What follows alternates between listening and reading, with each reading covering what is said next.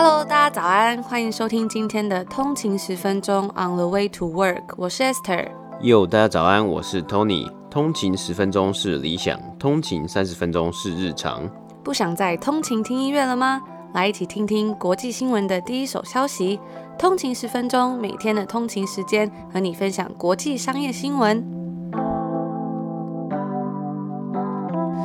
大家早安，欢迎回来通勤十分钟。今天是十二月二十八号，星期一。大家早安。那又到了一个礼拜的第一天了。我觉得到年末的时候，有一种随时都在过节的感觉。对啊，而且有有一种要整理好整年的心情，然后要迈入一个新的开始的一种感觉啊。以前，而且以前就是看一零烟火嘛，跨年啊，然后你就大家就会开始分享自己新年的一些新的目标啊，新希望，对，新年新希望这样子。而且我觉得很棒的是，在台湾过年的时候是大概一月底或二月嘛，所以呢，从一路从圣诞节开始就有一种过年的气氛，然后再是跨年，然后再休息一下，最后是过年。我觉得真的很棒，非常喜欢这种过节的感觉。你是喜欢拿红包吗？已经很已经有几年没拿了，差点讲成很多年。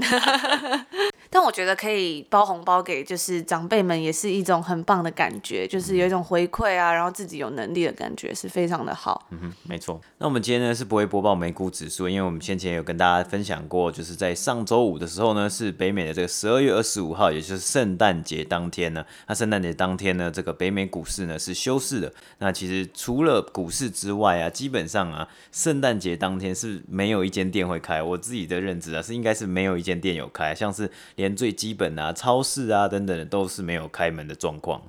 我自己印象很深刻，是有一年的圣诞节，那时候好像在法国吧，然后因为第一次去嘛，所以就觉得说，哇，圣诞节如果可以在法国过，应该会非常的浪漫。嗯，就后来呢，到圣诞节当天，我就想要出门，就发现原来一家店都没有开。所以如果等到疫情之后，大家想要在圣诞节出国的话呢，也要记得小心哦，因为其实，在圣诞节当天，电视都会关门，然后像在二十四号，也就是平安夜的时候，很多店呢也都会提早关门。嗯，对，但其实就是只有圣诞节那一天就。十二月二十五号嘛，都是店都是关的，但是因为那一天店关嘛，所以隔天呢，他就会加倍奉还，然后就是开久一点给你 shopping 啊，因为所以隔天呢，就是所谓的 Boxing Day，就是一个大打折扣的折扣天呐、啊。他很多店呢、甚至从早上可能八点，甚至更早七点就会开门，然后一路营业到九点啊或十点，让大家抢购个过瘾。那因为现在其实还在圣诞假期嘛，所以我们第一个呢要来跟大家分享的就是一个比较轻松的见闻。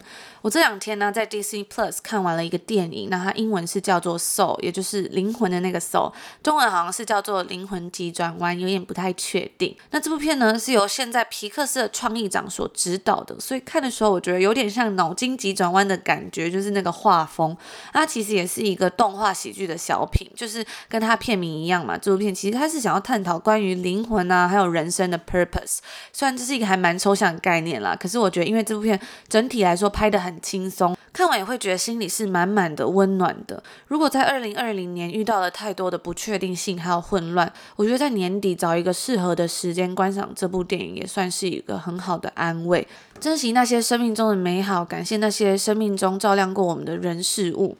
那电影的大纲啊，它其实是在讲说，有一位一直都梦想着他有一天能够站在舞台上表演爵士乐的一个国中音乐老师 Joe Gardner，而有一天呢，他终于获得了这个机会，但是因为一次的意外啊，导致他的灵魂跟身体分离了。所以他就来到了另外一个空间。那他到另外一个空间之后呢，他被送到了一个叫做 U Seminar 的地方。在这个研讨会上面，每个人的灵魂都得以发展，并且需要找到激情。在这之之后啊，这些灵魂才可以被运送到新生儿的身体里面。那主角啊，他在电影里面被分配到要跟其他的灵魂一起共事，就是每一个人都要被分配到一个就对了。那他被分配到的对象呢，是一个叫做二十二号的灵魂。那时候呢，他是一个在这个研讨会里面被困住很多年，那因此啊，他就对生活还有人生的意义不抱期待，就是有一点像是看淡一切的灵魂。那以上就是关于这部片简短的大纲，如果大家有兴趣的话，也可以去看一下这部电影。那我在网络上啊，就看到了很多网友说，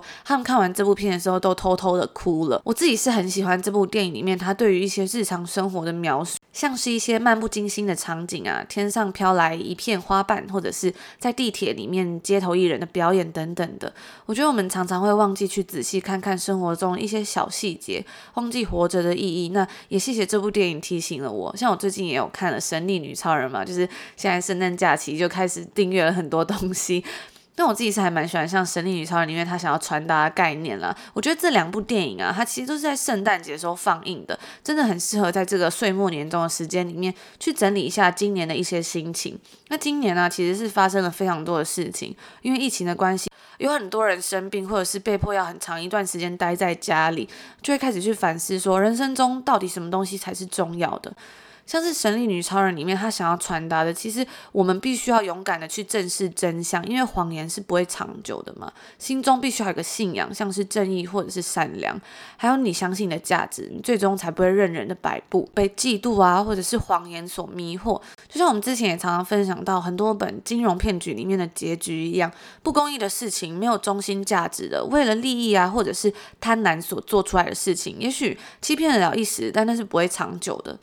那我最近真的是不知不觉开始就订阅了很多东西，像是为了这个 Wonder Woman，我就订了那个 Cineplex，就这边的电影院的一个 app，然后还有这个 Disney Plus，不知道通勤族有没有这种感觉？这阵子开始体会到这种万恶的订阅制，但我也看得非常的开心啦。也欢迎通勤族跟我们分享最近有订阅了什么服务。在电影里面，它也有很多一针见血的话，像是有一句是说，当快乐变成一种沉迷的时候，人们就会与生活脱节。而在电影里面呢，它有一个空间，然后那个空间里面有很多迷失的灵魂。那他们就形容说，这些灵魂呢、是因为沉迷于某一种事物，让他们与现实生活脱节了。但是在电影里面呢，就有一个避险基金的经理，他就变成了一个迷失的灵魂。然后还有一些是，比如说沉迷于酒精啊，或者是等等的一些其他事情的人。那我也会把更多我觉得在电影里面不错的句子整理在 Instagram，大家也别忘了去看一下哦。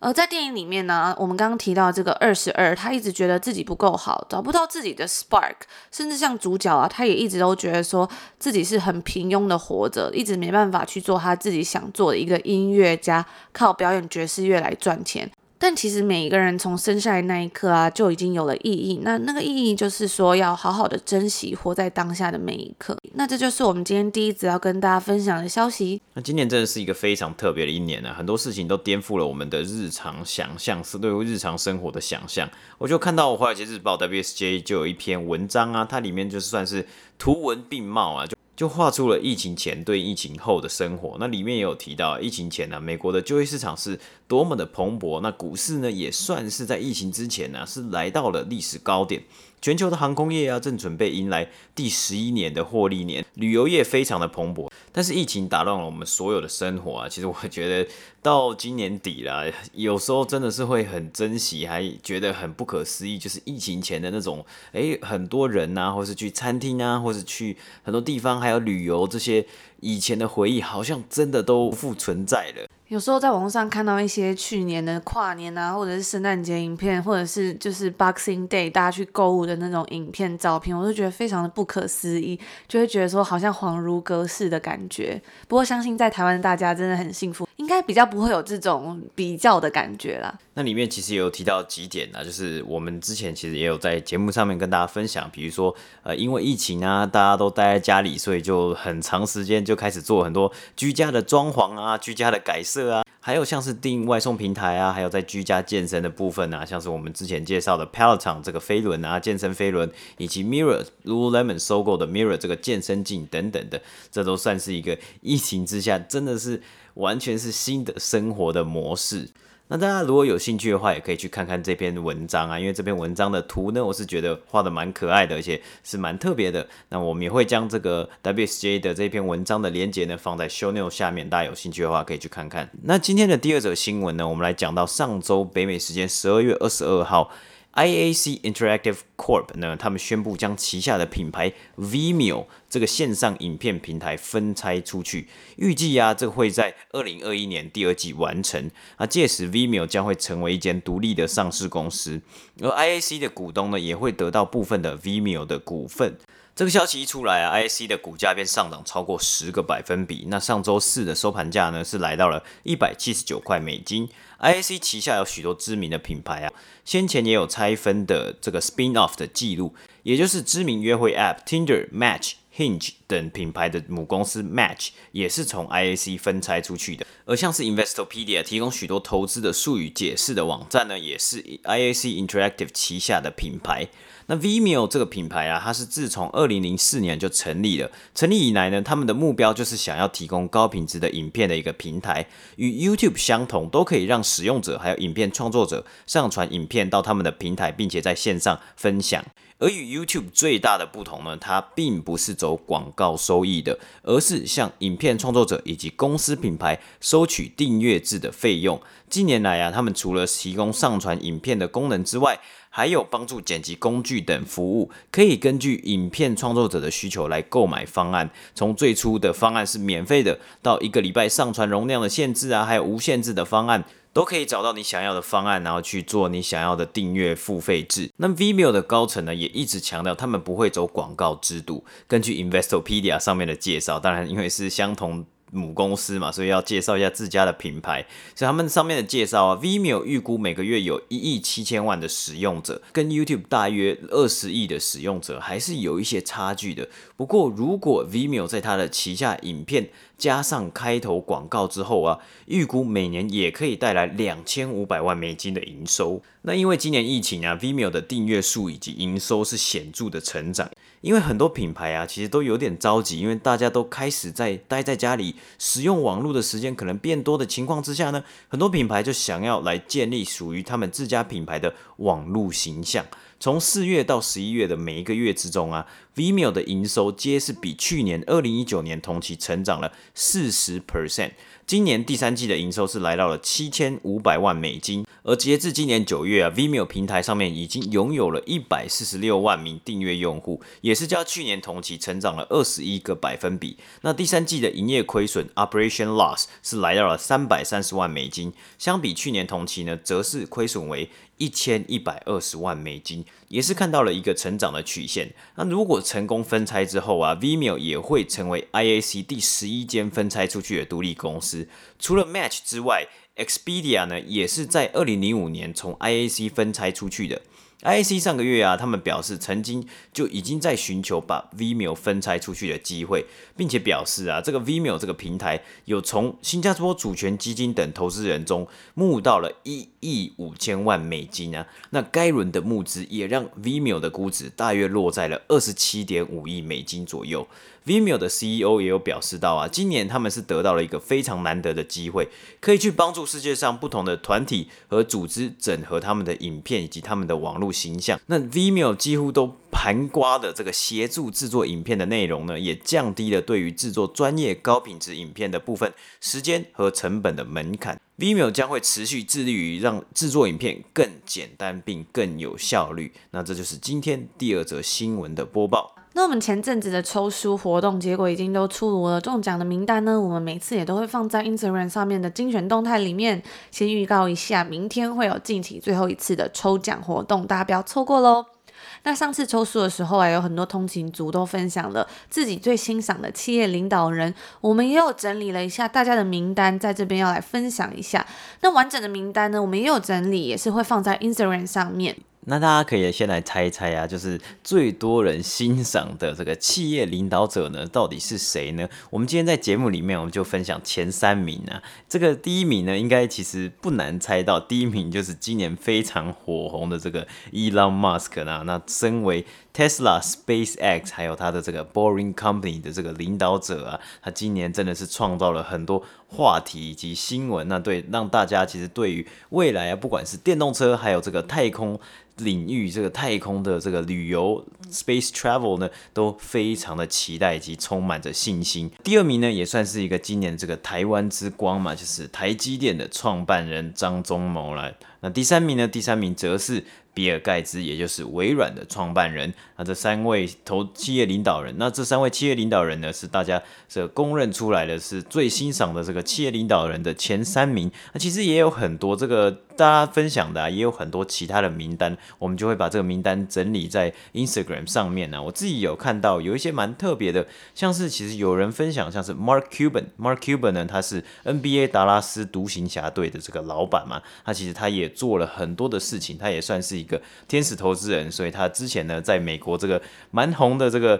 实境秀里面，那之前在美国一个蛮红的实境秀里面呢，叫做 Shark Tank 的里面，他有担任天使投资人的角色，我觉得也蛮不错，蛮好玩的。我是我觉得也是一个蛮有趣的节目，大家如果有兴趣的话，可以去看一看。